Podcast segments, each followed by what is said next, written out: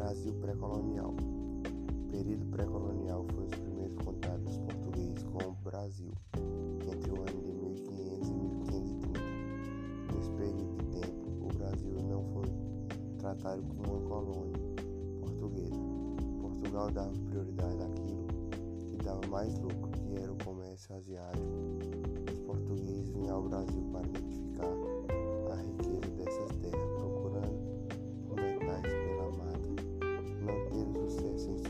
explorações. Ele encontraram o pau-brasil, como já conhecia uma madeira parecida, sabia do lucro que essa ia dar. Eles, nessas terras já viviam os indígenas e eles fazeram um acordo os índios ficaram disponíveis pela exploração do pau-brasil para eles em troca de objetos para caça de alimentos, como anzóis para pescas, a troca do machado de pedra pela de metal, roupas e outras coisas.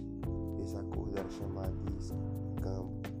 Eles tiveram o pau-brasil e deixavam em golpes nas costas brasileiras, que era protegida para evitar a entrada de estrangeiros nessas terras.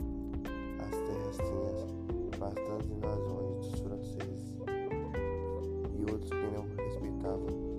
o Tratado de Tordesilhas. Então, para impedir isso, eles povoaram o Brasil. Por isso divide o período pré-colonial do colonial, que é quando começa a ser povoado e começa a chegar de pessoas de outro país.